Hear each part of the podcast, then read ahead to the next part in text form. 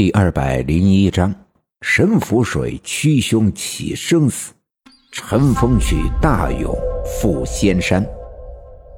刘家镇可真是一波未平，一波又起。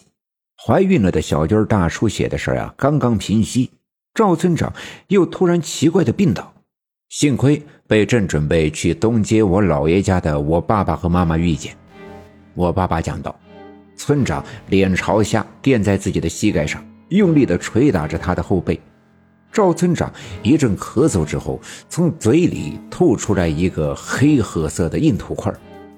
见赵村长恢复了自主的呼吸，我爸爸把他背到村部小分队的值班室里，平躺着放在值班室的那张单人床上。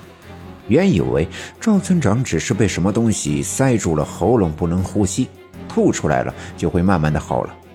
可没想到，赵村长刚躺下没有几分钟，脸上青筋爆出，嘴唇迅速的干裂，脖子上出现了一道又一道红色的斑纹。他眼睛瞪得大大的，眼珠似乎都要从眼眶里蹦出过来，张大嘴巴使劲的呼吸，双手在胸前和脖子上用力的抓挠，没几下脖子都被他挠出了血。样子十分的瘆人，这吓坏了正在村部里值班的张会计和几个小分队员。大家伙儿正在着急的手足无措的时候，刘振刚从村部门口经过。他刚才乘坐大客车从县城回来之后，李文丽已经在大客车停车的站点等他，让他赶紧给小军检查检查。刘振刚听了李文丽的描述，也很担心。但当他来到李文丽家，看到躺在炕上的小娟面色红润，呼吸均匀，又听他们说刚才村西的赵六姑带着大勇来了，才给小娟弄好的，刘振刚也便放了心。尽管他是大夫，年轻的时候也曾对这些鬼神之说呀嗤之以鼻，但年纪大了，才发现很多事情不是你坚决不相信就不存在的。当遇上太多用正常的思维难以解释的事的时候，便不由得你不信。给小军检查了一番，没什么大碍，李文丽也就放心了。刘振刚辞别李文丽，继续往家走。刚路过村部的时候，无意间歪头往村部的院子里看的时候，才发现村部小分队的值班室门口围了好些人。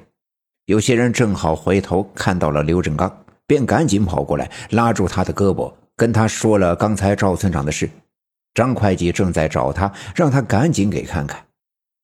事不宜迟，刘振刚赶紧进了值班室，来到单人床前，一看赵村长的样子，就知道这不是一般的病症，赶紧对我爸爸说：“老二，快去找你妈！”我爸爸赶紧飞奔出村部，往家里跑去找我奶奶。赵村长脸上的皮肤已经变成了灰白色。浑身的血管看得清清楚楚，都已经变成了黑色，嘴唇干裂，嘴巴张大，舌头却使劲的收缩着。揭开他的上衣，身上的皮肤与脸上不同，软嫩发白，已经明显的发胀，似乎是在水里浸泡了许久的尸体。整个屋子里弥漫的都是赵村长身上散发出来的恶臭的味道。大家伙都惊呆了。如果说前阵子那场突如其来的二月雨冰封了刘家镇，不管怎样的稀奇，至少也是自然的现象。而眼前的赵村长，却一半干燥的几乎就要燃烧，而另一半却好似被水浸泡。这样的事情，那些肉眼凡胎的人们从没见过，甚至惊讶的忘记了捂住口鼻来躲避这味道。都张大了嘴巴，站在原地不知所措。快躲开！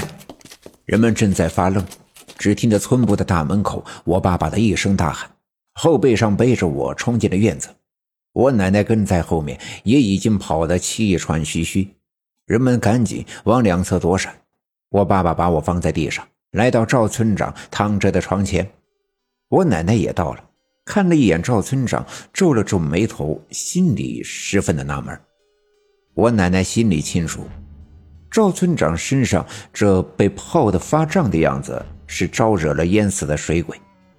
我奶奶立刻想起了前阵子赵村长去县城抓骗子老宋的时候，曾被他们三个打晕，扔进了细河的冰窟窿里。幸亏被张志成救起，才捡回了一条老命。可没想到，时间过了这么久，这条水鬼居然还纠缠着，并且到现在才发作。而看着赵村长脸上干燥的样子，我奶奶知道这是水鬼在拼命地吸收赵村长身上的水分。从头脸开始，很快就会沿着脖子向下慢慢的蔓延。等到皮肤一直干燥到心脏的时候，人呐就没救了。可这水鬼附在赵村长的身上，这段时间以来一直相安无事，这么突然要吸干赵村长，这令我奶奶感到十分的奇怪。不过眼前看着赵村长奄奄一息，马上就要魂归那世。